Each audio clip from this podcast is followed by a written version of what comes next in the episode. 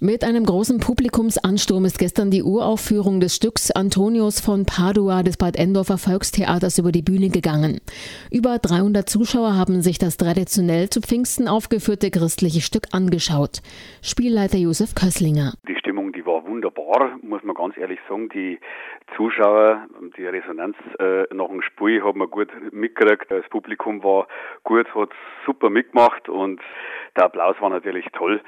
Die Gäste, die Ehrengäste, die zu uns dann äh, anschließend noch auf die Bühne gekommen sind, zu einem Stehempfang, die waren auch alle sehr begeistert und überwältigt von dem Ganzen. Also wir sind sehr zufrieden mit unserer Aufführung.